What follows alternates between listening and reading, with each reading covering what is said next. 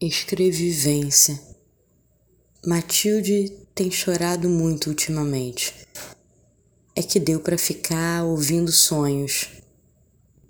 E desde quando ouvir sonhos provoca choro? Talvez os sonhos não fossem de Matilde.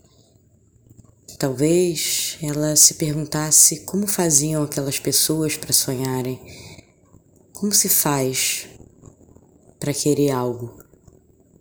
Uma criança de três anos responderia com facilidade. Até menos. Um bebê responde com choro exatamente o que quer. E por que raios Matilde não sabia dizer o que queria? Acabava especialista na vida dos outros. Sabia de cor a trajetória, os percalços, os desejos, os trajetos, os pedregulhos e pedras preciosas do caminho dos outros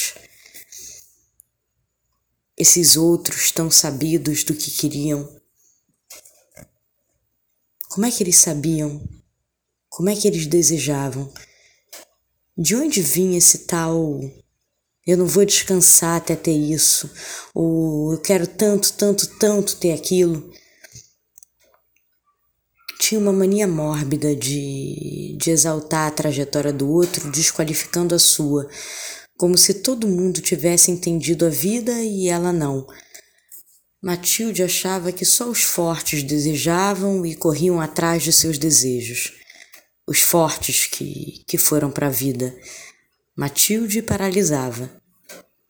Vida, Matilde sabia que estava viva porque sentia o ar nas narinas, sentia frio, calor. Era muito pouco para se saber viva em pequena, nunca pediu nada aos pais. Não por vergonha, mas porque nunca quis nada. Para não falar que a moça nunca quis nada, Matilde gostava de colecionar momentos afetivos. Quando via uma cena afetiva, queria ficar falando horas sobre isso. Repetia sem cansar, como se não houvesse amanhã. Não era cena de sexo, era qualquer menção sobre afeto. Um olhar amigo, uma cena engraçada, um carinho, uma atenção, um pensar junto sobre algum assunto. Matilde não colecionava objetos, colecionava momentos importantes.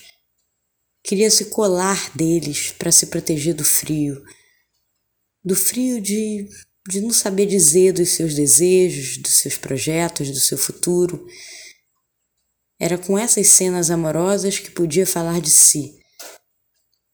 A moça veio de gente muito solitária, que pouco falava e muito pensava. Era tímida, talvez intimidada, e foi o texto que fez com que, com que ela conseguisse falar.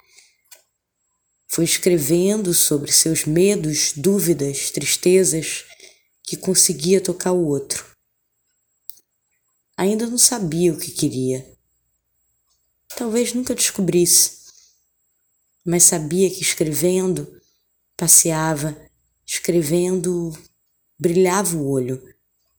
Escrevendo, saía do silêncio.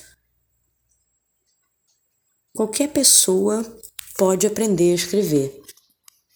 Matilde escrevia para viver